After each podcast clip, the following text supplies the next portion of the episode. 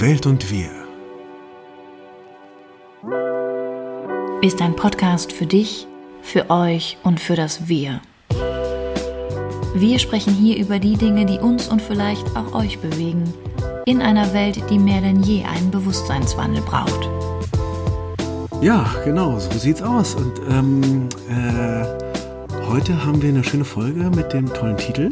Willst du das sagen? Ja, es geht um Essstörungen Ja, bitte. und Schönheitsideale. So ist es. Und zu diesem Titel haben wir niemanden geringeren als Petra Schleifer aus Hamburg eingeladen und sind total froh, Petra, dass du uns heute begleitest, beziehungsweise uns äh, unserem, unserer Einladung gefolgt bist zu diesem so wichtigen Thema.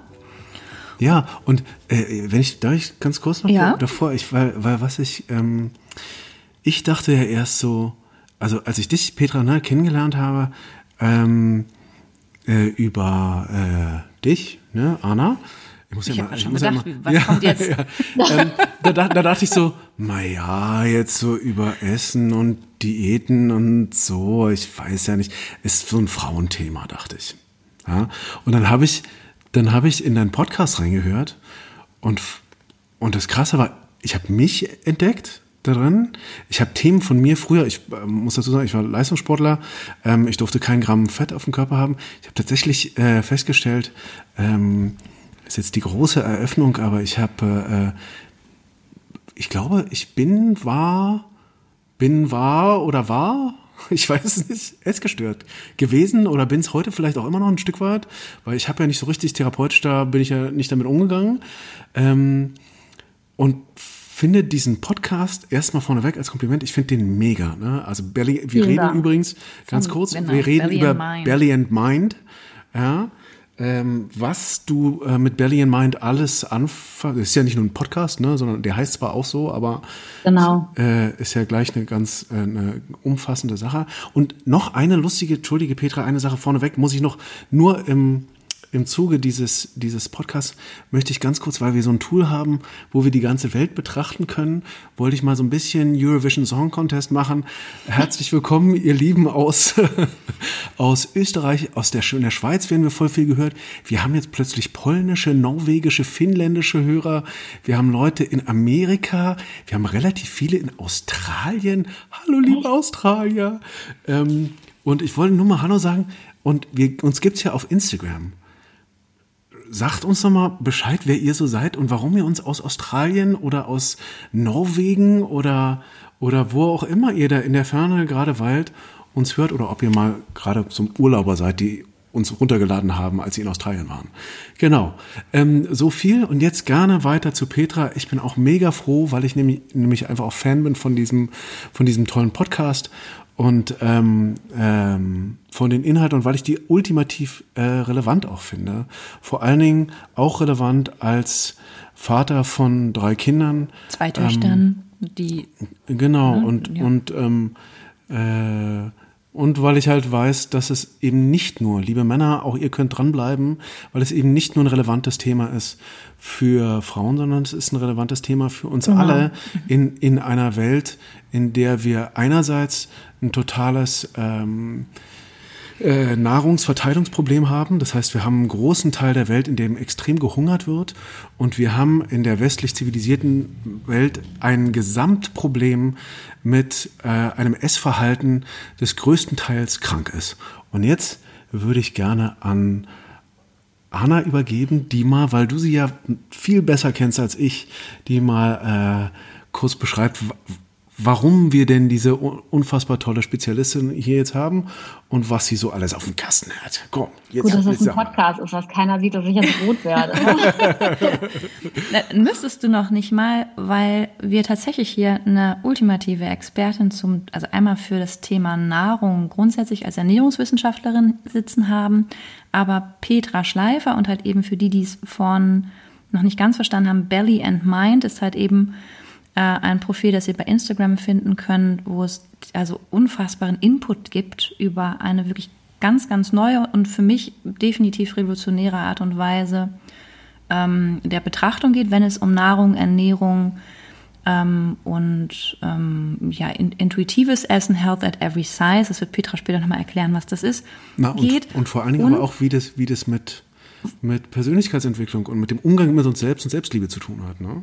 Genau, das heißt also, warum das Thema Nahrung und Essen und den eigenen Körper zu akzeptieren, auch für uns alle gesamtgesellschaftlich, also Männer und Frauen betreffend, ähm, ultimativ relevant ist.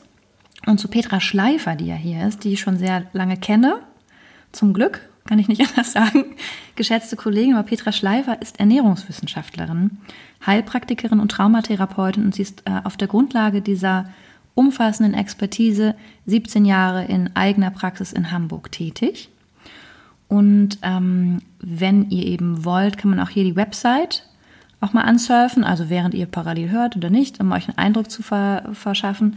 Seit zehn Jahren vor allem ähm, beschäftigt sie sich ähm, umfassend mit dem Thema des Anti-Diät-Konzepts. Und ähm, da geht es vor allem auch um die ganzheitliche Verknüpfung von Körper und Geist. Und im Rahmen dieser Webinare, der Online-Kurse, der Seminare verbindet sie eben intuitives Essen und das Konzept von dem eben erwähnten schon Health at Every Size mit dieser individuellen therapeutischen Arbeit als Traumatherapeutin und Therapeutin und kann uns da unglaublich viel erzählen. Also ich befürchte ein bisschen, dass die Zeit knapp wird, Petra, was einfach jedes Mal spannendst ist und ich an deinen Lippen hänge. Ähm, und grundsätzlich hat Petra aber auch ja, und das wirst du uns wahrscheinlich auch nochmal erzählen, noch wesentlich mehr Erfahrung gemacht, halt eben auch aus, äh, aus anderen Bereichen, die mit der Nahrungsmittelindustrie zu tun hatten, eine andere Karriere auch schon erlebt, also verschiedene Blickpunkte, äh, Blickwinkel, ähm, von denen sie uns berichten kann. Und ja, freue mich einfach, dass du da bist. Genau. Ja, bei diesem internationalen Publikum müsste ich ja jetzt sagen, ne? Thank you for having me. Ja. also, danke, dass ich da ja, sein darf. Danke, dass du da bist, ja. Ähm, ja, also ich bin ja schon so gelobhudelt worden jetzt. Wir können schon wieder aufhören. ja gut, dann schön, dass du da gewesen bist. Genau. Guckt dann, euch einfach folgt ja. über Instagram, Belly and Mine. Genau, findet, findet sie. Ähm, ähm, aber, aber jetzt sag doch mal, wann, wann würdest du sagen, hat deine Beschäftigung mit dem Thema angefangen? Also es ist ganz einfach. Ich habe ähm, mit neun meine erste Diät gemacht. Ähm, nicht ganz freiwillig, sondern meine Eltern haben Angst gehabt oder meine Mutter insbesondere hat Angst gehabt, ähm, dass ich mal ein zu dicker Mensch werden könnte, in ihrer Welt zu dicker Mensch und äh, habe mich dann einfach mal vorsichtshalber auf Diät gesetzt. Wenn ich heute Bilder sehe, denke ich, das war ziemlich crazy. Und da hat das erste Mal diese Idee einfach gegriffen von so wie ich bin, bin ich nicht okay.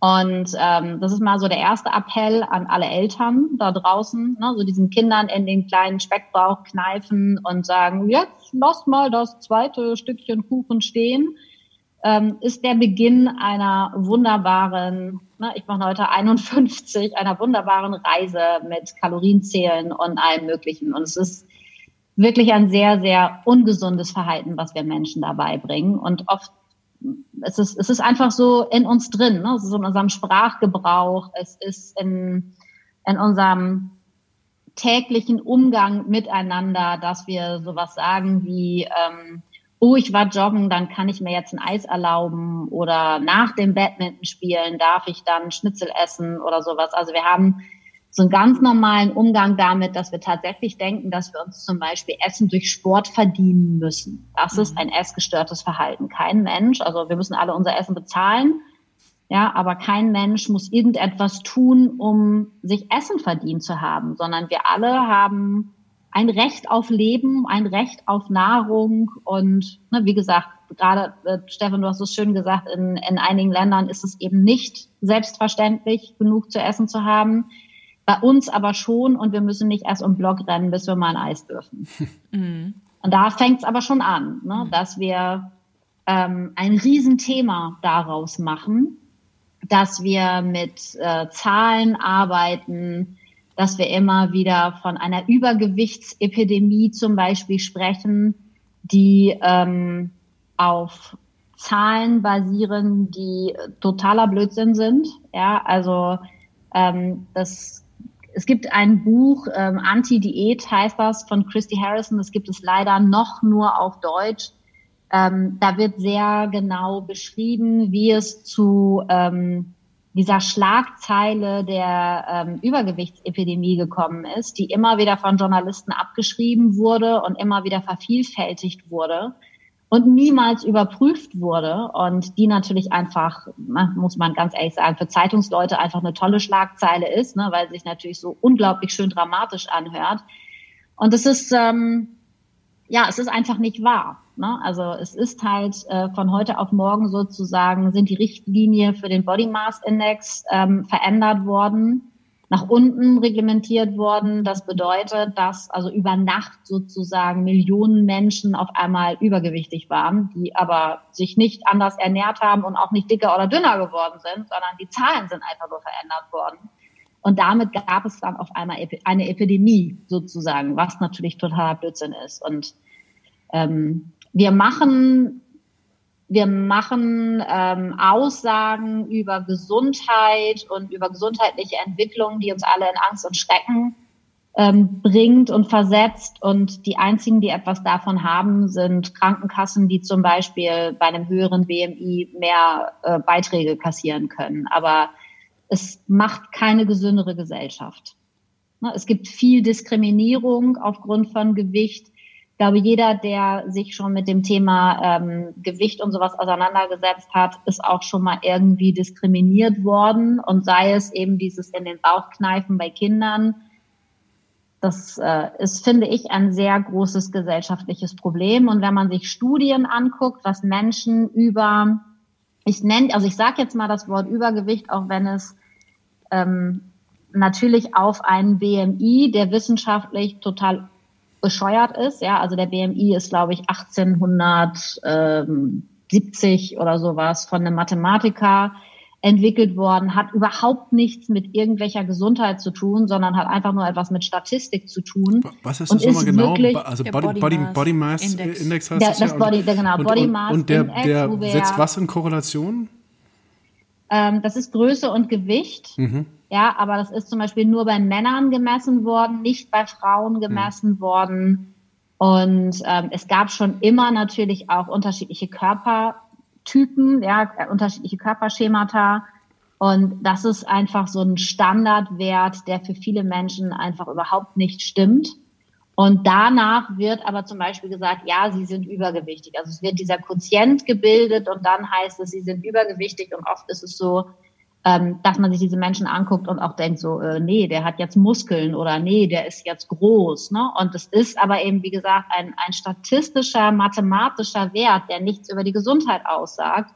Wir ziehen ihn aber andauernd heran, um Aussagen über Gesundheit zu machen. Und es ist einfach Quatsch. Man kann nicht von außen sehen, ob ein Mensch gesund ist oder nicht. Es gibt hervorragende, gesunde, sportliche, dicke Menschen und genauso gibt es ungesunde, dünne Menschen. Und deswegen der Body, das Body Mass Index sagt einfach nicht viel aus, außer über eine Statistik, aber eben nicht über gesund oder ungesund. Und deswegen in der Anti-Diät-Bewegung versuchen wir dieses, dieses Wort Übergewicht zum Beispiel auch zu vermeiden, weil es ja eine ganz klare Wertung gibt. Es gibt ein Übergewicht und ein Untergewicht. Das heißt, es gibt was Gutes und also Untergewicht ist natürlich dann auch nichts Gutes. Aber damit haben wir sofort die Wertung und wir brauchen diese Wertung gar nicht. Wir versuchen in so vielen Bereichen sind wir schon so weit äh, im, im Sinne von Diversity, ne, dass wir nicht mehr ähm, versuchen zu urteilen, ähm, ob eine sexuelle Gesinnung, ist das jetzt gut oder schlecht, sondern da sagen wir, nein, jeder darf sein, wie er will. Aber bei Körpern, da sind wir echt noch komisch. Das, es wird so stark festgehalten an diesem Bild, der schlanke Mensch ist gesund. Genau. Ne, und das ist, finde ich, einfach nochmal. Und diese ja. Vorstellung mhm. loszuwerden, dass auch ein dicker Mensch gesund sein kann. Und lustigerweise sind ja sogar Menschen, da das mache ich jetzt nur, um sozusagen ein Bild zu zeichnen. Ja, also Menschen mit einem leicht erhöhten BMI leben übrigens statistisch betrachtet am längsten. Also kann das ja mit diesem Gesundsein gar nicht so ganz hinkommen. Mhm. Sie sind ähm, am stabilsten, wenn sie Erkrankungen haben, also die Krebserkrankungen zum Beispiel. Sie haben einfach die höchste Resilienz, was das angeht an der Stelle, was natürlich mit dem, was man uns ständig erzählt, überhaupt nicht zusammenpasst, weil die meisten Menschen, die auch nur einen leicht erhöhten BMI haben, gehen womit auch immer zum Arzt und als erstes hören sie, ja, also ne, wenn die Knieschmerzen weggehen sollen, wenn dies besser werden soll, ja, dann nehmen sie erstmal ein bisschen ab. Und wenn 95 Prozent aller Diäten scheitern, dann ist das kein wirklich schlauer Rat.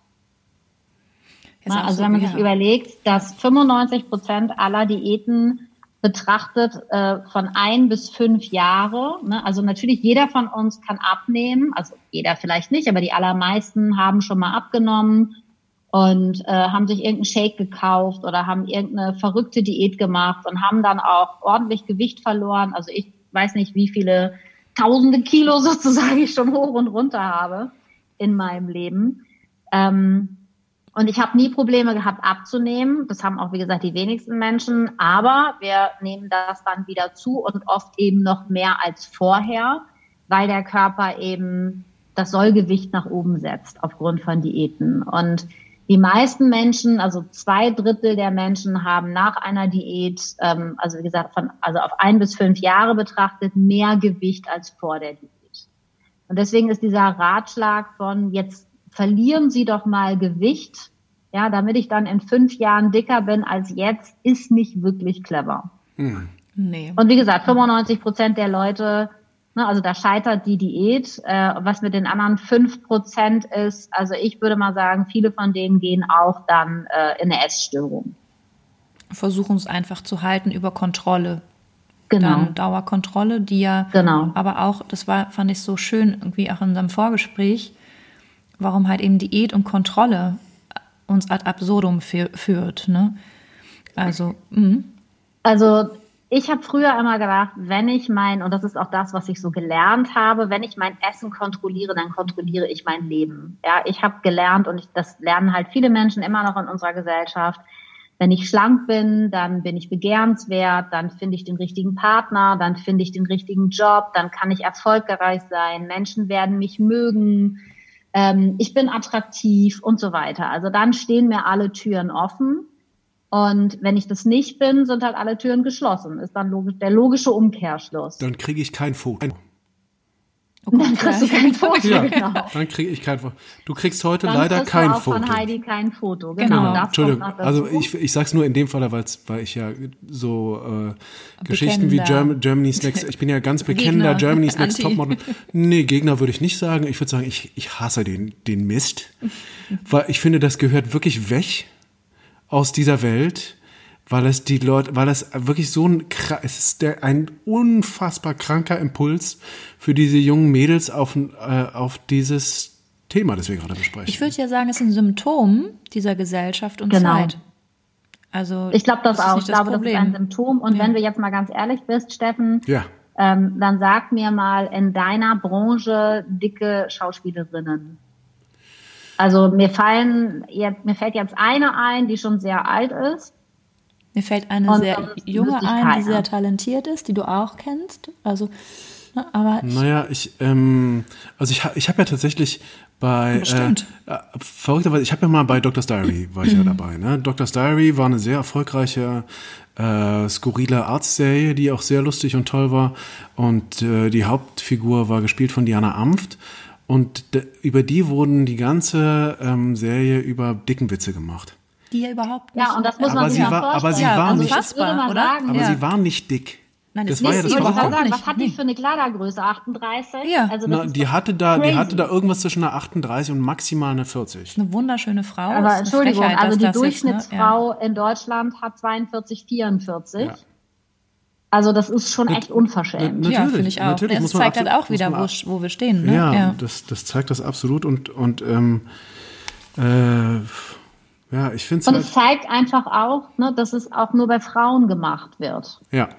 Das wäre nämlich jetzt meine Frage gewesen. Ne? Und ich finde die Frage ganz gut zu stellen. Ne? Die Branche, die, mit der du jetzt halt eben immer wieder in Kontakt stehst, wie viele Schauspielerinnen sind es und wie viele Schauspieler, die, ähm, also mir würden jetzt sofort spontan einige einfallen. Und das ist eben nicht das Thema. Hm. Ich will damit einfach nur sagen, wir sehen in den Medien, in der Werbung, im Fernsehen, wo ihr Schauspieler natürlich auch dazu gehört, wir sehen einfach nur sehr schlanke Menschen. Und unser Gehirn versucht nun mal, sich immer zu identifizieren. Das ist eben das Body Image, was sich auch dadurch bildet. Ja, wir versuchen uns zu identifizieren. Wenn wir nur sehr schlanke Menschen sehen und uns dann nie wiederfinden, dann bedeutet das für unser Gehirn, irgendwas machst du falsch, du siehst nicht aus wie die, das ist nicht gut. Mhm. Und ähm, das ist natürlich blöd. Ja, das heißt, je mehr Medien wir haben und wir haben ja nun über auch über Social Media und ne, diese ganzen Filter, die wir anwenden. Und wenn ich mir diese ganzen Photoshop bearbeiteten Dinge angucke, wo wir wissen, okay, ähm, eine Barbie-Puppe könnte die Organe gar nicht halten, die ne, so ein Körper mhm. hergeben würde und so weiter, ähm, dann haben wir da einfach ein sehr, sehr negativ ungesundes Vorbild und trotzdem laufen wir alle wie die Lemminge diesem Ideal hinterher. Mhm. Und ich weiß nicht, ob das jetzt, ne, ich, ich persönlich würde wirklich denken, das geht jetzt nicht auf Heidi Klums Kappe, sondern das haben wir schon so viel länger. Und ähm, ich glaube, dass das eben viel auch mit äh, patriarchalen Strukturen zu tun hat, dass die Frau eben schön und schlank und nicht zu viel Platz einnehmen darf und es ist halt, ja, also ich glaube, ja. uns hat man irgendwann gesagt, ähm, zähl du lieber Kalorien, wir Männer kümmern uns um die wichtigen Dinge. Ja, was halt, was ich jetzt, das finde ich einen spannenden Punkt, auch nochmal gerade dazu, weil das, weil es ja auch recht früh anfängt, dass Mädchen aufmerksam gemacht werden, ne? es genau. Erstrebenswert genau. ist und es ist, es wird dann ja auch da im Sinne von Body Shaming, also ne, einmal die Beschämung des, der eigenen Körperlichkeit oder auch die Thematisierung. Es fängt ja auch mit der Thematisierung an, zu sagen, warum müssen wir so stark ja. immer wieder mit unseren Mädchen über Essen und Nahrung und wie viel jetzt geht und ob man sich ein Eis verdienen kann oder nicht sprechen. Wobei es tatsächlich jetzt auch bei Jungs also so immer, dann. immer mehr wird. Ich merke das in der Praxis, dass da immer mehr auch kleine Jungs kommen, die wilde Geschichten erzählen, die früher nur Mädchen erzählt haben. Das heißt, wir sind eigentlich dann an einen anderen Punkt gekommen, weil es gesamtgesellschaftlich ja auch für Männer aktueller und relevanter wird, eben dieses Schönheitsideal zu erfüllen? Oder was würdest du sagen? Also es ist, glaube ich, in allen Bereichen der Schönheitsindustrie so. Ne? Also man darf ja auch nicht vergessen, was für eine milliardenschwere Industrie hinter dieser Schönheitsindustrie, also hinter dieser ganzen Diätindustrie steckt wie viel Geld wir für Supplements, für Leitlebensmittel, für alles, was uns irgendwie Schlankheit, Schönheit, Jugend verspricht. Und dass auch Schönheitsoperationen, ähm, also lange haben nur wir Frauen uns operieren lassen, es kommen immer mehr Männer nach. Es lange haben nur Mädchen oder hauptsächlich Mädchen Magersucht gehabt.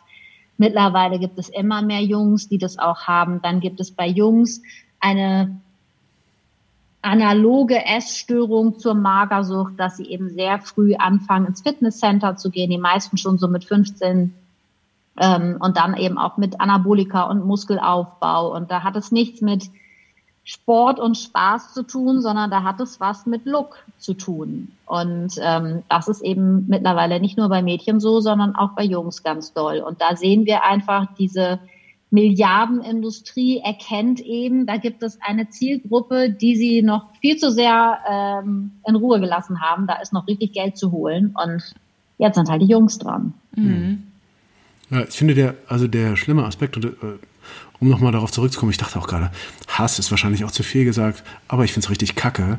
Und ich finde ähm, äh, Germany's Next Topmodel halt deswegen so kacke und ich finde es auch einen neuen Impuls, weil wir zum ersten Mal, und er ist nur halb neu, weil so jung waren die Mädels schon immer, die wir in der Werbung gesehen haben. Ja? Genau. Aber wir wussten es nie so konkret. Weil da steht dann wirklich, wie auch immer sie heißen mag, Marie 13 steht dann da drunter und ich weiß, dass die 13 oder 14 ist, ja. Und das ist natürlich nochmal ein neues, neues Ding, weil es auch eine andere Art von Identifikation schafft von den, ähm, von den Mädels. Und ich weiß, die fangen an mit, mit neun. Germany's Next Top Model zu gucken. Also und und ähm, und die, das sind dann auch nicht mehr irgendwelche Frauen, die wahnsinnig gefotoshoppt ähm, äh, vermeintlich entfernt in einem Magazin abge, abgedruckt sind, sondern das sind tatsächlich, weil es wird ja gezeigt, wie die aus der Schulklasse rausgeholt werden. Du bist jetzt dabei. Und das ist natürlich das Harte, was diesen neunjährigen Mädchen total ins Unterbewusstsein geht und wo sie denken, das wäre irgendwas. Deswegen finde ich Also es es halt wird so auch schlimm. auf Kindergeburtstagen gerne Germany's Next Topmodel gespielt und wer dann auf der Waage am wenigsten Gewicht hat, hat gewonnen. No way. Ja. Wirklich. Brutal. Ja, brutal. Und deswegen, deswegen finde ich es halt so unglaublich, ich weiß nicht, ob ich es schon gesagt habe, kacke. Ich finde es einfach kacke, kacke Germany's Next Topmodel, ja. Also vielleicht, es können ja alle hören. Heidi, falls du es hörst. Ich finde es kacke. Denk mal Ich drüber glaube, das nach. ist Heidi ehrlich gesagt ziemlich egal. Das ist ihr ziemlich egal. Ich glaube, die zählt gerade die Scheine und lacht laut wahrscheinlich. Aber ähm, ähm, was ich Aber halt, wie gesagt, ich finde auch nicht, dass man eine Person ne, für etwas verantwortlich Ja, über- machen muss. überhaupt ich meine, die Menschen gucken das, sie konsumieren das ohne Ende, sie finden es alle super klasse. Ich kenne so viele Erwachsene, äh, gebildete Erwachsene wie uns, ähm, die das ganz gierig mit ihren Kindern gucken. ja.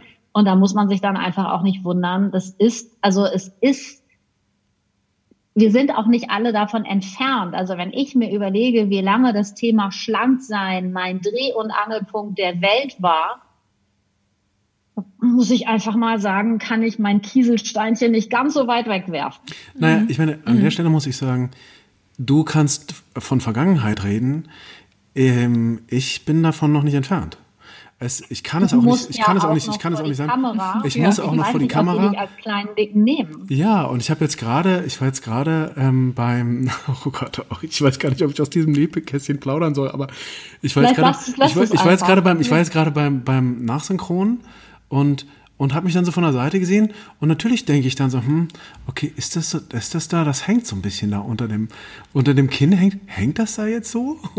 Ich ich weiß es nicht und natürlich, weil ich kann ja ganz viel auf mich direkt raufgucken und ganz konkret, oder ich lese dann in Drehbüchern immer ähm, und dann lüftet er sein Hemd und entblößte seinen wahnsinnig gestählten Oberkörper und gucke an mir herab und denk so, ja gut, dann muss ich jetzt, glaube ich, noch mal ein bisschen ran hier.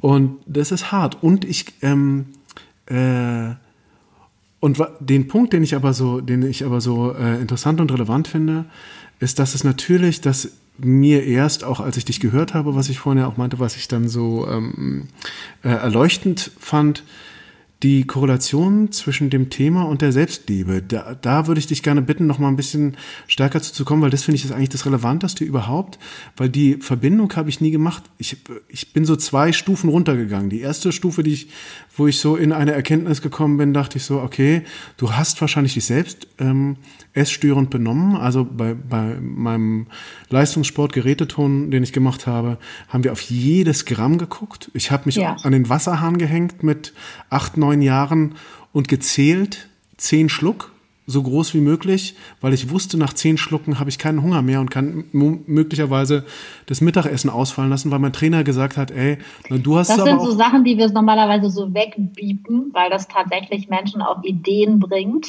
Okay. Ja. Na, also, weil das, das ist wirklich, also jetzt werden uns wahrscheinlich keine Kinder hören, aber das sind so Sachen, wo wir zum Beispiel sagen, okay, bring Leute nicht auf Ideen, so wie wir bei Instagram zum Beispiel den Leuten sagen, wenn du body positive bist oder wenn du anti-Diät bist, mach keine Vorher-Nachher-Bilder und Ja. zeig gerade, wenn du einen ähm, Normkörper hast, zeig bitte kein Bild von dir. Ja, also ähm, ich bin nun 51, bei mir ist das jetzt so ein bisschen egaler, ja, aber es gibt natürlich auch eine ganze Menge Kollegen, die sind einfach irgendwie so, so 30 oder Mitte 30 und ähm, machen, wissen dann eben auch ganz genau, dass bei Instagram und sowas es gut ankommt, irgendwie ein bisschen Haut zu zeigen. Und äh, das ist zum Beispiel, also die, die wirklich richtig gut ausgebildeten Anti-Diät-Leute würden das nie tun, ja, weil sie eben wissen, dass Menschen, die auf dieser Diätsuche sind, sich immer wieder versuchen abzugleichen. Wir werden oft sowas gefragt wie, was isst du denn so am Tag? Ja, und dann sagen wir, nee, wir sagen dir nicht, was wir am Tag essen, weil das einfach Menschen dann auf die Idee bringt, dass wenn sie mehr gegessen haben, dann haben sie halt wieder gelust. Ja, und das sind so, also ne, Menschen sind halt im permanenten Vergleich. Und Und äh, wie gesagt, mit euch Schauspielern natürlich auch total. Mhm. Also weswegen ich es erzählen wollte, war eigentlich nur, um fast so was wie einen Beweis zu erbringen. Und ich, ich finde es ehrlich gesagt auch, denke ich so, ähm, also um Beweis zu erbringen, dass es gestört ist ähm, und, und ähm, um auch ein Beispiel zu geben für, wenn jetzt Eltern sehen, dass ihr Kind sowas tut. Weil ich frage mich auch, warum haben meine Eltern hätten, das hätte eigentlich auffallen müssen. Vielleicht war ich auch schlau genug, dass es nicht auffällt, weil ich war auch ein sehr ein Kind, das viel durch die Gegend geflitzt ist. Und haben sich gedacht, oh, der hat aber Durst jetzt, wo er sich unter den Wasserhahn hängt. Aber ich habe das ja fast täglich gemacht. Also, also da, das war dann schon. Naja, aber letztendlich hättest du wahrscheinlich auch einen Einlauf gekriegt, wenn du zugenommen hättest, oder? Ja, ja. Na, nicht, nicht von meinen schon. Eltern, aber von meinem Trainer absolut. Genau. Also, äh, also. nicht nur hätte, habe ich. Mhm. Habe ich ähm, ein paar Mal bekommen. Und, und ähm, das war sozusagen dann die, die eine Erkenntnis. Ich merke auch, dass ich mich heute immer noch äh, essgestört verhalte. Ich äh, äh, finde mich viel wieder in dem, was du erzählst. Also ich mache im Moment äh, Sport. Äh,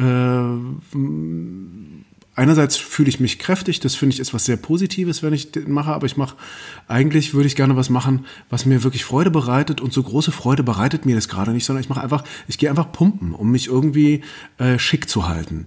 Und ähm, und dass das auch nicht so ganz gesund ist, weil, weil natürlich die, also, und das ist der Punkt zwei, den ich dann an einem Podcast so spannend fand, dass, dass es, und bei mir ging es dann mit neun los, äh, oder acht, ähm, dass einfach dieses Bewusstsein ist so toxisch, die ganze Zeit im Bewusstsein zu sein, okay, ich muss äußerlich was erfüllen, damit ich okay bin.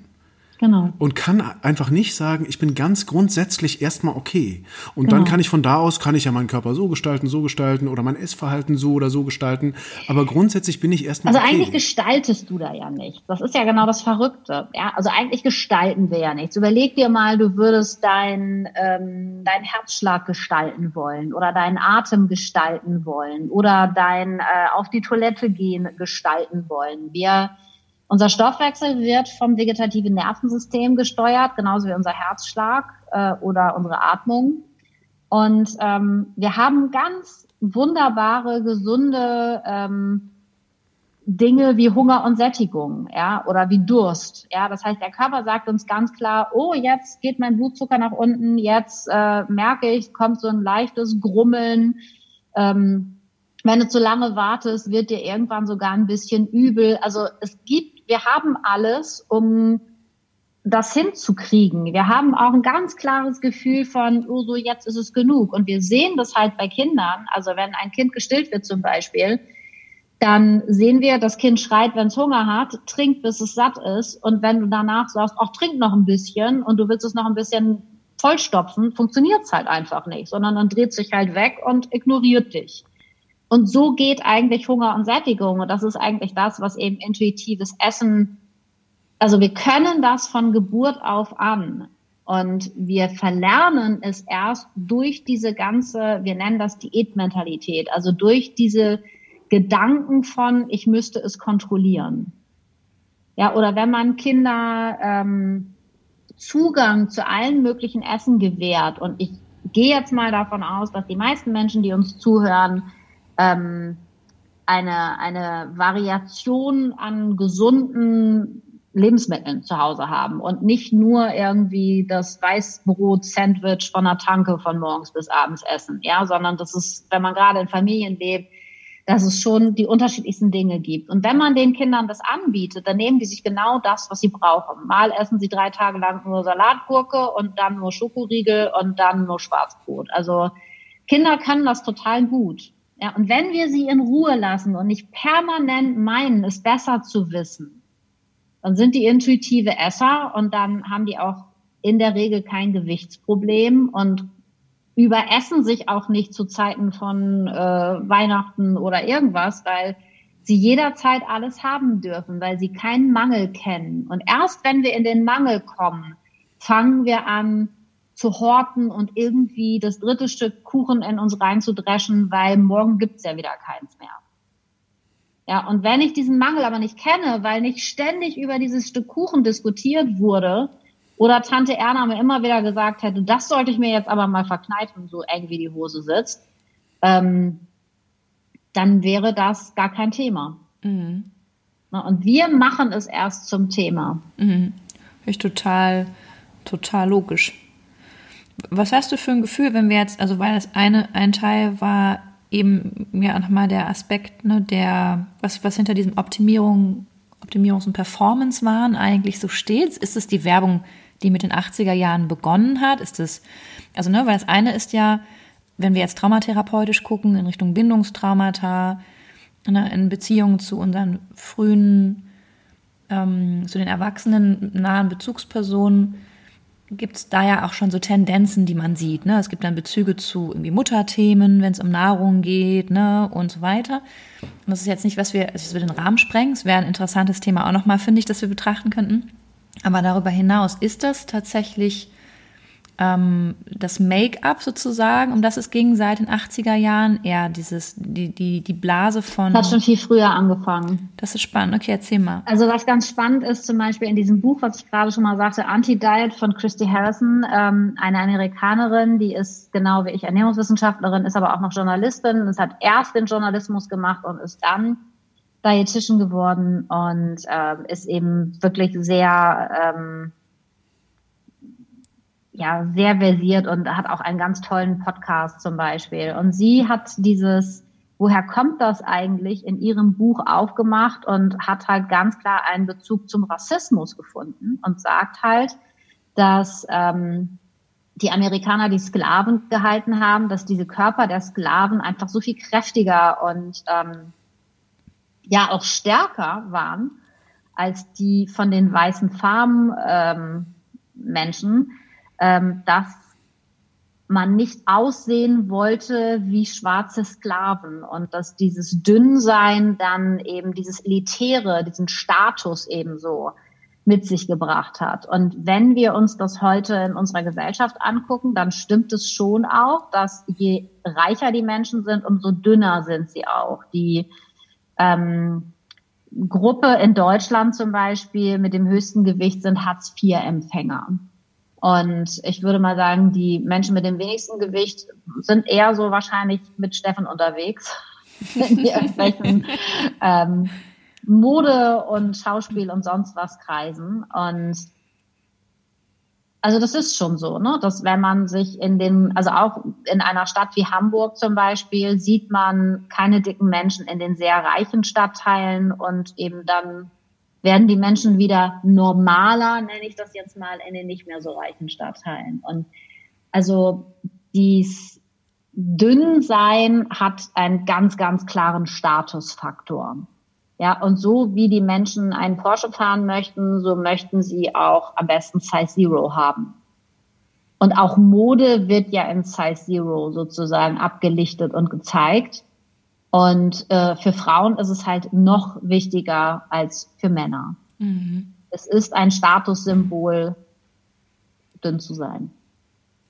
Macht total Sinn. Und manchmal mhm. hört man das mhm. auch. Also ähm, Menschen sagen auch so etwas wie, ähm, nee, ich möchte, also nein, wie kann man nur dick sein? Ich will ja auch in bestimmte Klamotten passen. Und es ist natürlich auch so, dass es viele äh, Modehäuser gibt, die eben maximal bis Größe 42 äh, schneidern. Und wie gesagt, wir haben Durchschnittsgröße 42, 44 in Deutschland.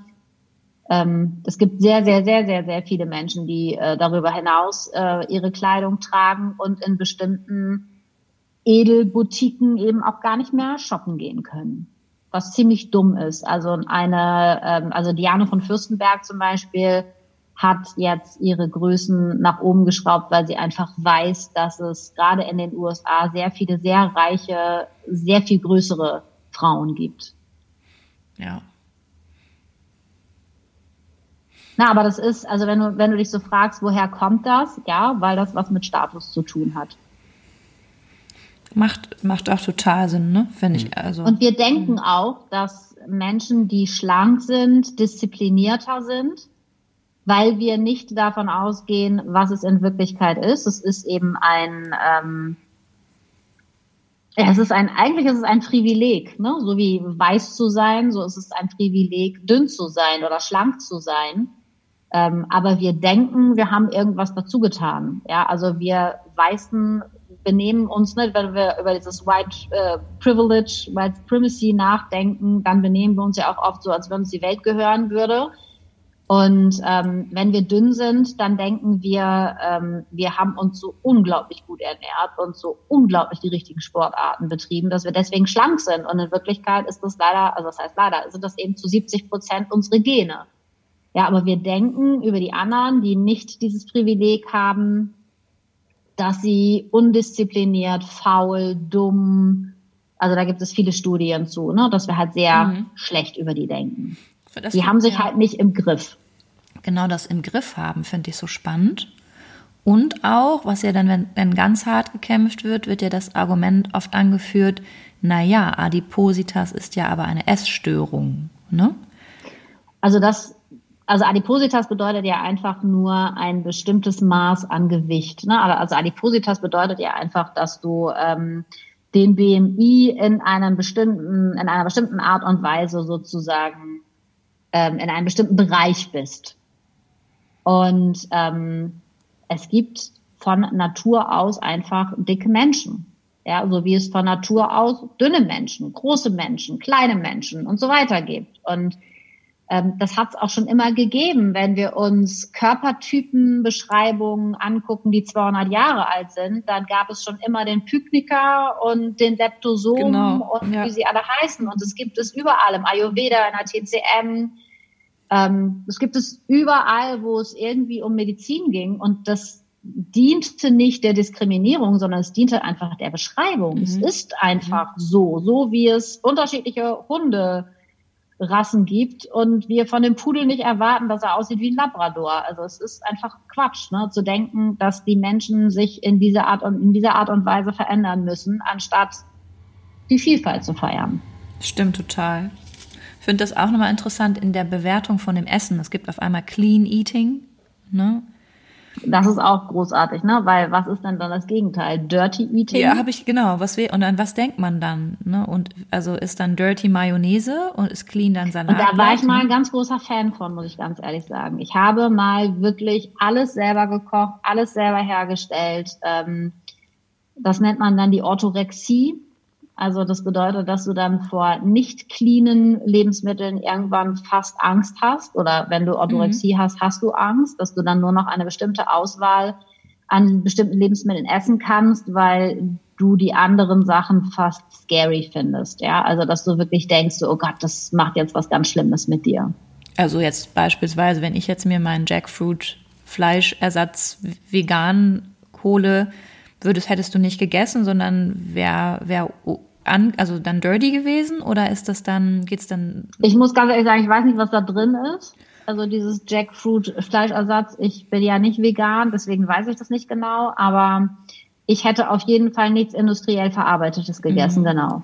Weil ich gerade gedacht habe, ich versuche das auch zu vermeiden. Ne? Also das denke ich halt auch wieder, also, also an den Punkten, wir sind viel, viel unbewusster. Also, ne? die, also der Unterschied ist halt immer, ne, ich versuche das auch zu vermeiden. Es ist immer noch so, dass ich viel koche, dass ich frische Lebensmittel liebe, dass ich gerne weiß, was ich esse, weil ich ja sehr lange in der Lebensmittelindustrie gearbeitet habe und weiß, ähm, dass das Lebensmittelgesetz gerade ähm, nachdem wir EU geworden sind und so weiter ja nochmal sehr, sehr ähm, schlecht für uns geworden ist. Also Dinge, für die wir irgendwie gekämpft und prozessiert hatten, was wir nicht mehr in unserer Nahrung wollten, ist jetzt alles wieder drin und es ist wirklich teilweise ähm, erschreckend, was wir so in unseren Lebensmitteln haben. Deswegen, ich bin schon auch jemand, der gerne, also mit, mit Kontrolle, ne? die Frage ist immer, wie viel ist einfach Bewusstsein und wie viel ist Kontrolle. Und das ist auch die Grenze, wo es dann von einer bewussten Ernährung in eine Essstörung geht. Also wenn ich sage, ich versuche bestimmte Dinge zu vermeiden, ist das okay. Wenn mich das nachts wach hält, weil ich es jetzt gegessen habe und vor schlechtem Gewissen nicht schlafen mhm. kann, dann ist es halt eine Essstörung. Mhm. Ne, und deswegen, es ist so ein schleichender Übergang und oft merkt man das gar nicht. Oft merkt man, aber hat man am Anfang das Gefühl so, nein, ich stelle mich jetzt um und es ist eine Ernährungsumstellung, ich will einfach gesünder werden, das ist total cool.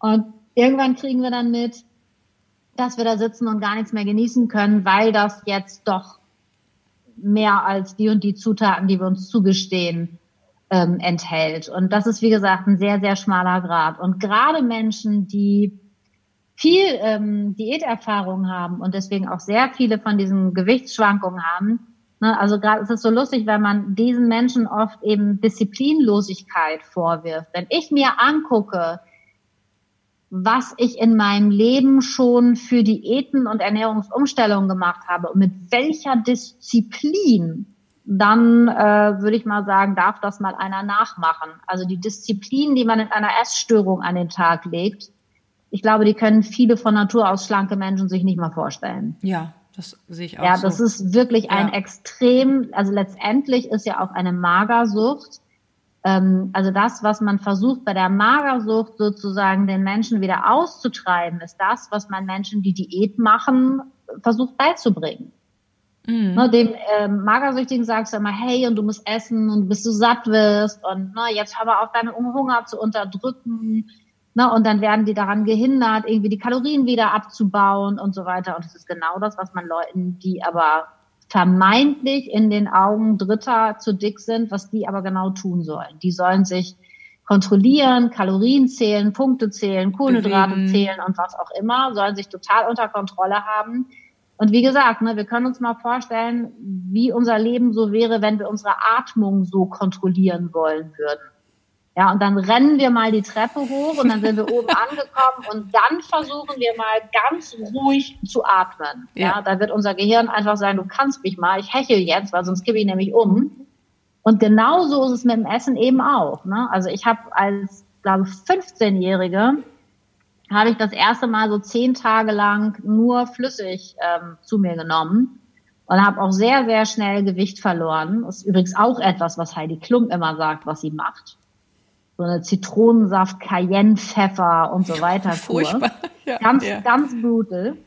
Und äh, danach haut man sich aber natürlich auch alles rein, was nicht bei drei auf dem Baum ist, ne? logischerweise, weil der Körper so in diesen Überlebenskampf geführt wird, dass er einfach nur noch denkt, oh Gott, jetzt ist die so irre, jetzt sterbe ich hier. Ja, ich finde den, den Bruch gerade, der geschieht auch, ich habe das Gefühl, so in den letzten drei bis fünf Jahren, vielleicht liegt es aber auch daran, dass ich mich damit mehr angefangen habe zu beschäftigen, zumindest mit so intuitivem Essen, dass es einfach auch immer noch in der Beschäftigung diesen Diät, dieses, dieses Diätstreben gibt, ne? Das, also intuitives Essen. Ja, ne? das liegt aber ehrlich gesagt an einer besonderen Person in Deutschland. Es gibt eben das größte Programm für intuitives Essen ähm, das hat eine Ärztin in Deutschland ähm, an den Tag gebracht und sie hat es verändert. Also das Original gibt es tatsächlich seit 1995 und es ist von zwei amerikanischen Ernährungswissenschaftlerinnen entdeckt, äh, entwickelt worden, nicht entdeckt, sondern entwickelt worden. Ähm, Tribuli Rash heißen die. Und die beiden sagen ganz klar, der erste Schritt, intuitiv essen zu lernen, ist aus der Diätmentalität auszusteigen. Das bedeutet, dass wir aufhören sollen, schlank höher zu bewerten als einfach das, wie unser Körper ist. Und dann sind eben in Deutschland sehr schlaue Marketing-Experten gekommen und haben das intuitive Essen als Abnehmmethode erklärt, haben mit Vorher-Nachher-Bildern gearbeitet und ähm, erzählen den Menschen eben auch in diesem Programm, ja, und wenn du dann schlank bist und dann stehst du vom Spiegel und alles ist irgendwie supi und da wird mit Hypnose gearbeitet, da wird mit allen möglichen psychologisch ganz schlauen Dingen gearbeitet, nur dass weiter suggeriert wird, dass du am Ende abgenommen haben musst, sonst hast du was falsch gemacht. Und das ist für mich, da könnte ich jetzt, äh, das, das ist jetzt meine Heidi Klum sozusagen, also ne, das, was für Steffen Heidi Klum ist, ist für mich Mareike Abe. Ähm, weil da äh, schöne Grüße dann, an der Stelle, ja, liebe Mareike. ja, genau. Also ja. da kriege ich dann so, einen so einen leichten Würgereiz, weil das ist ja noch perverser, ja, dass du etwas nimmst. Das ist so, als würdest du Leuten sagen, das ist mit der Selbstliebe übrigens ähnlich, ja, dass den Menschen gesagt wird, ja, also wenn du dich genug selbst liebst, ja, dann isst du auch nur noch gut und dann wirst du auch schlank. Mhm. Ja, und Selbstliebe ist bedingungslose Liebe. Ja, bedeutet, und wenn ich 300 Kilo liebe, habe ich immer noch jedes Recht und ich würde jeden dabei unterstützen, sich selbst zu lieben. Ja. Ja, ja und das ist das ist so pervers, weil es psychologisch eben, Anna, du weißt, was es ist, ein Double Bind ist. Das bedeutet also zwei Botschaften, die eigentlich gegensätzlich sind. Ja, also sowas wie gleichzeitig rechts und links gucken, funktioniert halt nicht.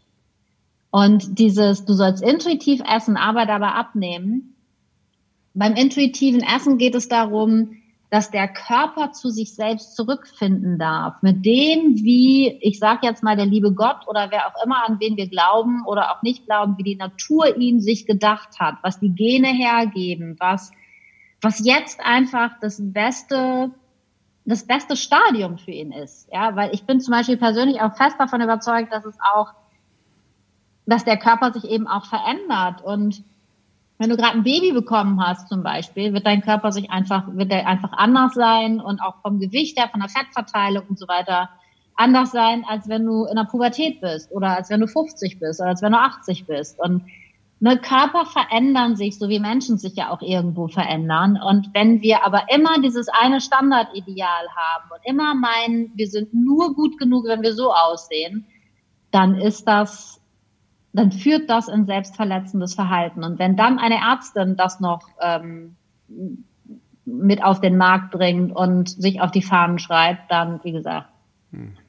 könnte ich ganz böse werden. Hm, ja, ich ja, auch, verstehe, verstehe ich total. Geht ähm, mir auch so. Ich, ich habe allerdings eine Frage, also Anna, du hast dich ja damit schon ein bisschen mehr auseinandergesetzt mit intuitivem Essen. Ich noch nicht so wirklich. Ich finde es aber extrem spannend. Nur was ich mich halt frage, wenn ich mir jetzt alleine mal die Begrifflichkeit angucke, intuitives Essen, dann hat es ja was mit Intuition zu tun. Intuition mhm. ist eine Sache, ähm, die meiner Erfahrung nach ähm, äh, Arbeit an Selbstreflexion bedeutet. Also so, Total. Ja, ähm, äh, ähm, die Fähigkeit, ähm, äh, dem Impuls, den man hat, zuzuhören, äh, jenseits also entweder, das ist dann die total fortgeschrittene Variante, im Stress sogar die Fähigkeit zu haben, seinen, äh, seinen Impuls zu betrachten und sein Innenleben zu betra betrachten zu können. Und dann denke ich so an unsere gesamt gestresste Gesellschaft. Ich finde, wir sind eine unfassbar gestresste Gesellschaft. Ja. Ähm, ich habe das Gefühl, die Schlagzahl wird auch immer höher. Ähm, mit, äh, mit einem nicht endenden ähm, mit nicht endenden digitalen Möglichkeiten äh, 24 Stunden, äh, am besten noch äh, in allen Zeitzonen äh, weiterzuarbeiten immer und ähm, und da ist so die Frage, also die Frage, die ich einfach habe, was könntest du mir denn für einen Tipp geben? Ähm, das wäre wär Frage eins. Ich hätte zwei Fragen. Frage eins wäre, was könntest du denn mir jetzt oder äh, als nur als als Platzhalter für diese gesamtgestresste Gesellschaft. Ich bin auch viel gestresst, habe ich das Gefühl. Ähm, und als, als äh, dass man da sagt, okay, wie kann ich in diesem ähm, in dieser Situation trotzdem es schaffen, äh, mir dazuzuhören und zu mir zu kommen. Das heißt, eigentlich ist ja die Arbeit, die du machst, hat dann auch überhaupt nichts mit Diät zu tun, sondern wenn ich es richtig verstehe, ist es ja eigentlich die Leute, ähm, den Leuten äh, Tools an die Hand zu geben, dass sie sich wieder besser zuhören können und wieder ein anderes Empfinden also, für, für sich bekommen? Also das ist, ähm, also das intuitive Essen ist tatsächlich ein Programm sozusagen mit zehn unterschiedlichen Schritten. Ja, also und da werden unterschiedliche Tools aus der Psychologie benutzt. Ja, also wir reden zum Beispiel beim intuitiven Essen von der Food-Polizei. Ja, und das sind so diese ganzen Stimmen, von schlechtes Essen, gutes Essen, Essen, was dick macht, Essen, was dünn macht. Also diese ständige Schwarz-Weiß-Bewertung zum Beispiel von Essen. Ja, und das ist so ein bisschen, wie wir es aus der Psychologie mit dem inneren Kritiker kennen, diese Stimme, die immer wieder rummerkt, meckert oder die inneren Antreiber, die wir kennen, die immer wieder auf unseren Perfektionismus und auf mach jetzt mal schnell und so weiter gehen. Und ähm, das heißt, du hast das genau richtig erkannt. Es geht ganz, ganz viel um Selbstreflexion. Ja, und es geht auch ganz klar darum, den Stress abzubauen. Ja, weil es, ähm, also eins ist klar, dass Stress sozusagen, ich glaube, das ist auch den meisten Menschen bewusst, so der krankmachende Faktor in unserer Gesellschaft ist. Und wenn wir dann viel Stress haben, haben wir viel Cortisol. Cortisol ist ne, ein ähm, ein Hormon, was dafür sorgt, dass wir mehr Fett einlagern, dass wir mehr Hunger haben, dass wir weniger Sättigung haben, dass wir uns oft weniger bewegen wollen, dass wir schlechter schwanger werden und so weiter und so weiter. Es ist so ein Riesenkreislauf. Ja, also je mehr Stress wir haben, umso mehr Hunger haben wir, umso weniger Sättigung haben wir, umso dicker werden wir. Unser Fettverteilungsmuster verändert sich. Es hat einen Einfluss aufs Insulin. Also das könnte ich jetzt ne, abendfüllend, mache ich nicht, aber das ist auf jeden Fall äh, etwas, was auf jeden Fall dick macht. Das heißt, wenn es uns dann so wichtig ist, zu sagen, ich möchte nicht ganz so dick sein vielleicht, ja, wie ich vielleicht im Moment bin, dann wäre die schlauste Lösung, den Stress zu reduzieren, ja, und sich nicht damit rumzuschlagen, nun ständig irgendwie einzutuppern und Punkte zu zählen und sich sonst was für einen riesen Hermann da zu machen, sondern zu sagen, okay, und vor meinen Mahlzeiten setze ich mich mal zwei Minuten hin, höre eine kurze Meditation, komme kurz zu mir zurück und verspreche mir einfach, dass ich eine Mahlzeit am Tag beispielsweise wirklich mal ganz in Ruhe und gechillt mit Kerze und mit vollem Bewusstsein einfach mal genieße. Vielleicht ab und zu mal die Gabel hinlege und mich frage, hm, wie geht's mir jetzt? Schmeckt's mir noch? Ist es noch überhaupt lecker? Ist es überhaupt lecker? Will ich noch was? Bin ich eigentlich satt? Esse ich das jetzt vielleicht nur noch, weil der Teller noch nicht leer ist? Ja, und das ist so der Prozess. Das kriegt man logischerweise nicht jeden Tag hin. Wenn man es nicht hinkriegt, macht es natürlich manchmal auch Sinn, Essen zu planen. Und ähm, in der Regel haben wir ja alle so auch unsere Standards. Ne? Also ich frage mich auch nicht jeden Morgen, ah, esse ich jetzt Granola oder ein Brot oder mache ich mir ein Ei, sondern meistens geht's schnell und dann ist es immer das Gleiche. Das ist auch okay, ja, aber die Frage ist eben, wie viel muss ich umlernen? Also für mich war das schon sehr extrem. Ich habe mich gar nicht mehr gefragt, ob ich Hunger habe, sondern es gab einfach bestimmte Mengen, die durfte ich und bestimmte Lebensmittel, wie gesagt, die durfte ich eben essen und dann hört es eben auch auf. Und am Anfang ist es schon eine Menge Arbeit, zu diesem intuitiven Essen zu kommen. Und am, am Anfang ist es auch echt eine Challenge, diese ganzen Regeln loszulassen. Ja, wenn wir immer in diesem Korsett der Regeln durch die Gegend gelaufen sind und auf einmal sollen wir frei sein und äh, alleine diese Frage von, worauf habe ich jetzt am meisten Hunger, ähm, das war, also mir sind dann nur die Lebensmittel hochgekommen, die am Anfang verboten waren. Also am Anfang ist es eben auch so, dass du zum Beispiel guckst, okay, welche Lebensmittel sind für dich die absolut verbotenen, die schlimmsten, die bösesten, die rote Ampel? Und ähm, mit diesen Lebensmitteln arbeiten wir dann zum Beispiel auch. Also dass wir die dann ganz bewusst uns vornehmen und eben gucken so, ey, was passiert jetzt eigentlich? Mhm. Was für mich lustig war, ist, weil die Lebensmittel, die für mich früher verboten waren, die finde ich gar nicht mehr so gut. Also die esse ich gar nicht mehr. Für mich war früher Toffifee sowas. Ich habe mal gesagt, ich kann nicht ein Toffifee, ich kann nur eine Packung Toffifee und dann gern die doppelte. Ja, ging mir aus. Mm. Mm. Ja, und ich, also ich, also es ist wirklich spannend, ja, weil gerade sowas wie Süßigkeiten zum Beispiel, ja, ich habe immer gesagt, ich bin Süßigkeiten abhängig. Und heute habe ich einen total gechillten Umgang mit Süßigkeiten. Ich mag Süßigkeiten nach wie vor, finde ich lecker. Äh, die einen mehr, die anderen weniger, aber ich muss mir das nicht mehr reindreschen wie eine Irre. Weil ich darf es ja jetzt jeden Tag. Ne? Das ist, ich sag Leuten immer, stell dir vor, du ziehst nach Norwegen an Fjord und da gibt's jetzt Hummer und den kannst du dir da so frisch rausholen und den kannst du dann jeden Tag essen. Das machst du drei Wochen und denkst du, oh, ey, bloß ich schon wieder Hunger, ich, Hunger, ich muss spucken. Mhm. Ja, ich will jetzt eine Kartoffel mit Butter. Mhm. Ja, und das ist eben, wir haben dadurch, dass wir da so einen riesen Hermann draus machen aus diesem ganzen Essen und dem nicht essen dürfen, dadurch benehmen wir uns halt die ganze Zeit ähm, und haben so, so Verhaltensweisen einfach gelernt, die sind totaler Quatsch. Ja, und also wie gesagt, die kommen aus dem Verzicht, die kommen nicht aus dem, weil das alles so toll und so lecker ist. Gibt übrigens, und das ist nochmal so eine, so eine Lieblingsgeschichte von mir, weil als ich das selber gelesen habe, habe ich gedacht, das ist ja unfassbar. Es gibt eine Studie, ähm, das Minnesota Starvation Experiment, für alle, die das irgendwie nochmal nachlesen wollen. Das ist eine Studie, die 1945 gemacht wurde in den USA mit Soldaten beziehungsweise mit Kriegsdienstverweigerern. Und man wollte wissen, wie man Menschen, die nun eben gerade so in den Kriegen und so weiter, ja, man wollte wissen, wie man Menschen, die ähm, im Verhungerungsprozess waren, wie man denen am besten helfen kann.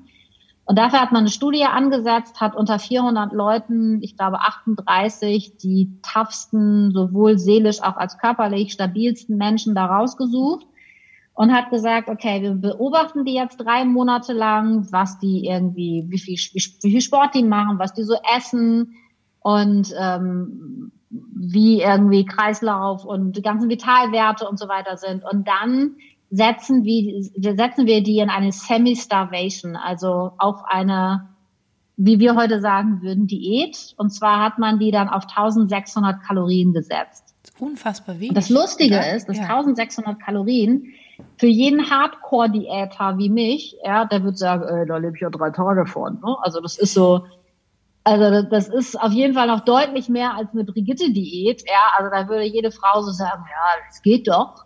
Ne, ist natürlich totaler Quatsch. Also es ist weniger als ein Kleinkind braucht, aber trotzdem. Ne? Unglaublich, oh Gott. Und ähm, dann hat man diese Männer, die das gemacht haben, also die es gemacht haben, weil sie wirklich anderen helfen wollten, weil sie wirklich diese gute Intention hatten, zu gucken, was kann man, wie kann man Menschen, die verhungern, am besten helfen. Und die haben dann ganz stranges Essverhalten entwickelt. Die einen haben sich Sachen aufgespart, die anderen haben alles auf einmal gegessen, viele haben sich alles mit Wasser verdünnt, sie haben heimlich gegessen, sie haben ähm, sich total isoliert beim Essen. Also sie haben Verhaltensweisen an den Tag gelegt. Als ich das gelesen habe, diese Studienergebnisse, habe ich gedacht, ey, die reden über mich, das kann doch nicht sein. Ja, also es gab welche, die haben Essen gestohlen. Sie konnten sich durch besonders viel Sport mehr Essen verdienen. Also sie haben, sie haben ein, ein, ein verändertes Body Image gehabt. Das heißt, sie haben dann gedacht, nicht sie sind dünn, sondern alle, alle anderen sind zu dick.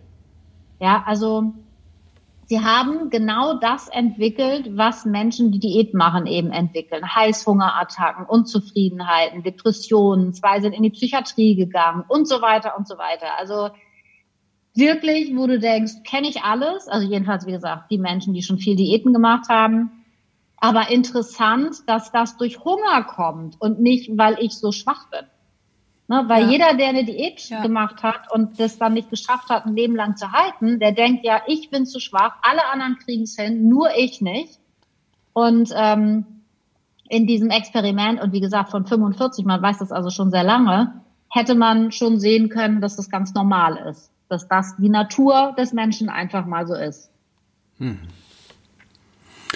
Ja, also ich meine, ich, was ich halt interessant finde, hm, wenn ich jetzt so das ganze äh, Thema, das wir jetzt in diesem Podcast auch noch anreißen können, aber wenn ich das so betrachte und ich, ich esse ja im beruflichen Kontext, wenn ich jetzt an einem Set bin, haben wir immer Catering. Das heißt, wir, ich esse immer mit einer großen Gruppe von Leuten und dieses Essthema ist immer wahnsinnig viel auf dem Tisch. Das ist nicht nur zwischen uns Schauspielern, es ist eh ganz viel auf dem Tisch. Äh, sowohl zwischen Männern als auch zwischen Frauen, als auch ja. äh, zwischen Männern und Frauen, aber eben auch der Gripper, also der, der den, der, der den Kamerawagen äh, die Schiene lang schiebt oder der Kameramann oder also alle Leute eher ein bisschen jünger, also alles unter, sage ich mal, 50, unter 55, mhm. hat dieses Thema auf dem Zettel.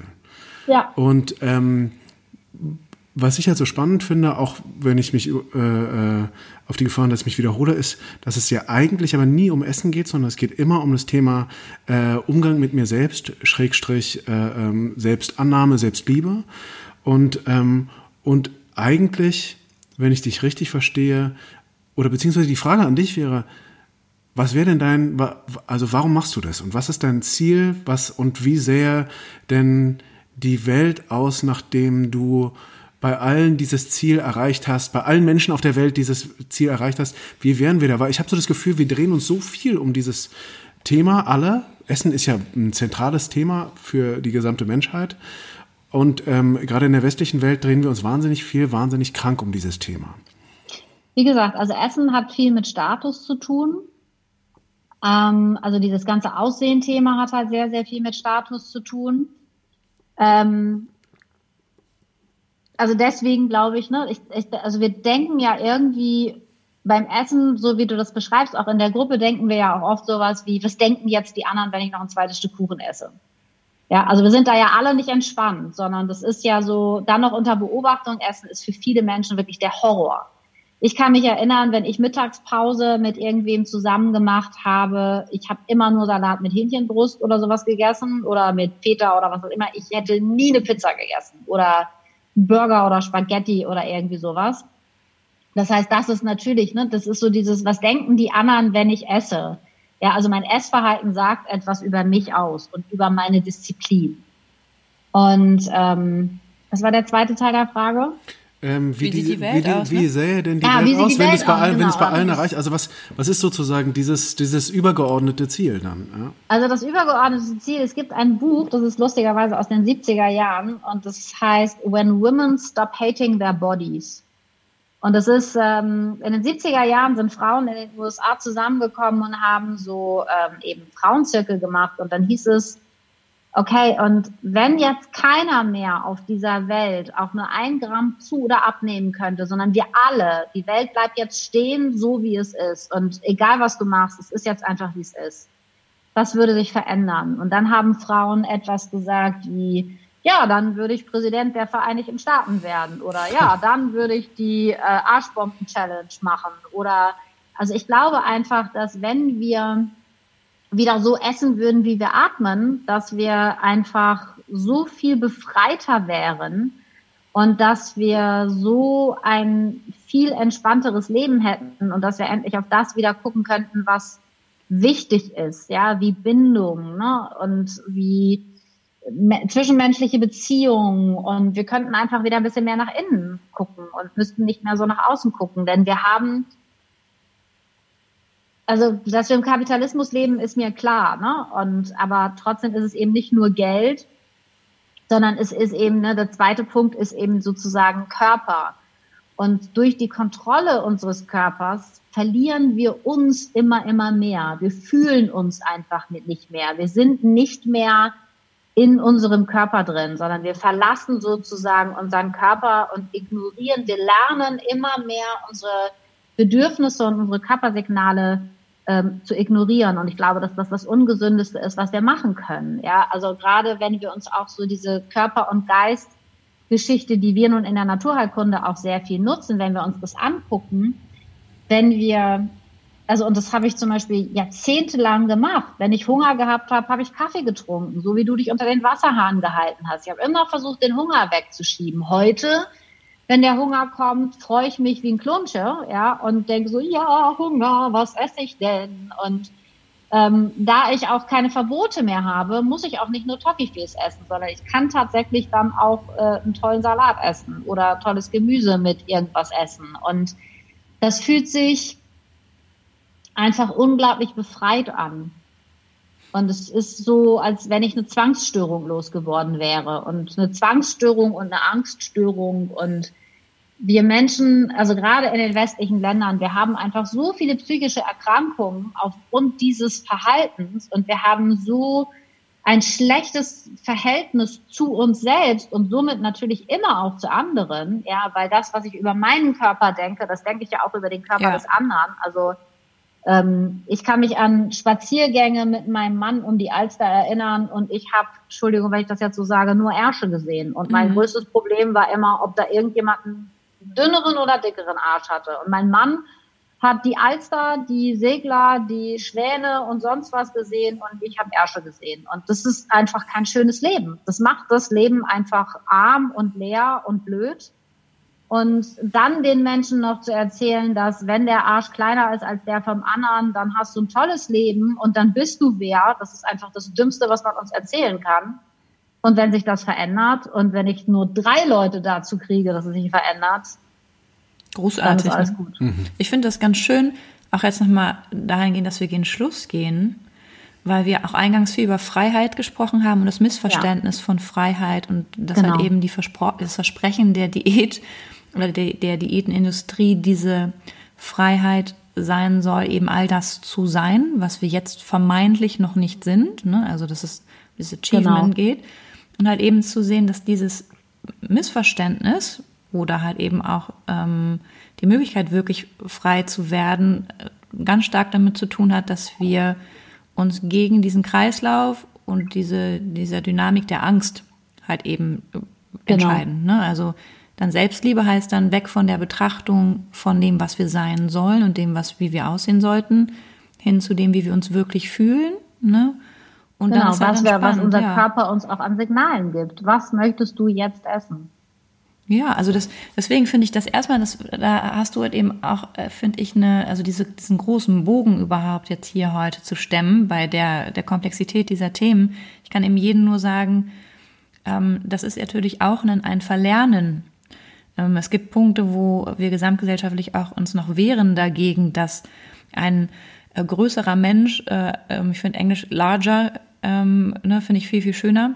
Genau. Ähm, ne, nicht gesund sein kann. Ne? Das ist halt eben genau. etwas, also diese, diese Gewohnheiten, diese Patterns zu brechen, das kann man, finde ich, sehr, sehr gut, wenn man dir folgt und auf deinem Profil guckt. Ja, wenn man definitiv, also das müsst ihr tun, weil es ist eine Bereicherung. Ich freue mich eigentlich jeden Tag, wenn ich bin jetzt nicht, nicht so kontinuierlich mit Instagram wegen so viel to do, aber ich freue mich jeden Tag auf deinen Post. Und wenn ich mich jeden Tag über deinen Post freuen kann zu diesem Thema, werdet ihr das auch tun, weil es wirklich eine Bereicherung ist und wir lernen können, durch andere Blickwinkel zu gucken. Auf uns, aber halt eben dann auch auf die Welt. Und wir sind gar nicht so weit davon entfernt und wir brauchen gar nicht so viel vielleicht, ne, um dahin zu kommen, dass wir uns auch begreifen zu können oder fühlen zu können. So sehe ich das.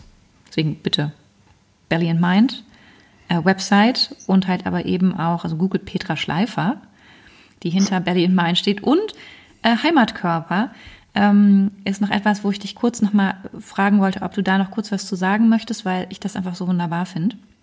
Also ich habe halt, also ne, Belly und Mind habe ich halt schon ganz lange und irgendwie bringt es das aber nicht mehr so auf den Punkt, sondern das, was es eigentlich auf den Punkt bringt, ist einfach dieses für mich ist, also für mich ist es der Wunsch, dass Menschen in ihrem Körper Heimat finden. Und da ist so, weißt du, da ist so viel drin, ne? so auch, auch dieses Traumathema, aus dem Körper rauszugehen. Und ähm, Diäten sorgen dafür, dass wir aus dem Körper rausgehen. Und ich wünsche mir, dass wir wieder in den Körper reingehen und dass wir wieder mit uns irgendwie in die, in die Bindung und in den Kontakt kommen. Und wie gesagt, ich glaube, wir alle wissen, dass wenn wir gut mit uns im Kontakt sind, sind wir auch gut im, mit, mit anderen Menschen im Kontakt. Und dass wir uns einfach, ne, wir Menschen wollen uns einfach verbinden.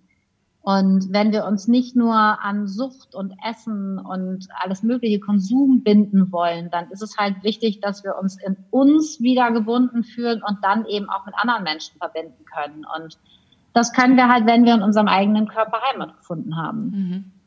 Und ähm, ich kann aus eigener Erfahrung immer nur jeden anfeuern, zu sagen, es lohnt sich, diesen Weg zu gehen, weil es halt eine große Veränderung ist und wirklich schön ist und ähm, es kann auch gut sein, dass man eben nicht dabei dünner wird, sondern sogar, dass man dicker wird. Ne? Also das will ich auch nochmal dazu sagen. Es geht eben wirklich nicht um das, wie es nachher im Außen aussieht, sondern es geht einfach darum, wie es im Innen sich anfühlt. Und wenn alle Menschen tatsächlich glücklich wären, die dünn sind, dann hätten wir ja das glücklichste Hollywood aller Zeiten. Ja. Und ich meine, dann würden die sich ja nicht in, von einer Sucht in die nächste stürzen. Wir, wir hätten dann auch diesen Job nicht so, so umfangreich zu tun. Ne? Das sind einem auch alles Dinge, das sehe ich auch so. Absolut. Und das heißt, da halt eben auch zu sehen, frei zu werden von dem vermeintlichen Ziel im Außen und das Ziel im Innen vorzuziehen.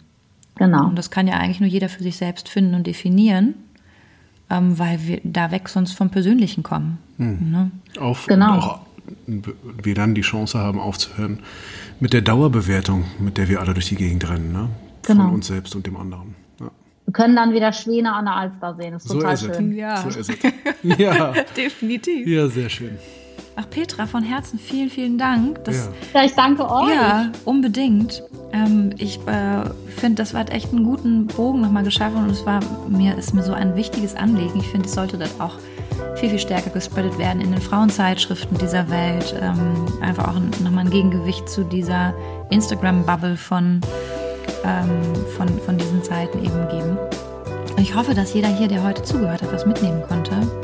Wie gesagt, folgt Petra es ist extrem erhellend und. Ich bin auch immer froh ja. über Fragen und Anregungen. Ja, also deswegen ähm, bin mal gespannt, was da jetzt noch für Feedback kommt. Ähm, Petra, wir freuen uns. Vielen Dank. Ja, vielen, Ja, vielen ich Dank. danke euch. Ja, großartig. War wie immer sehr schön mit euch.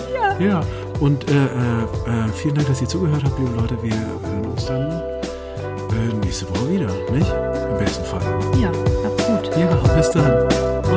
Cristo.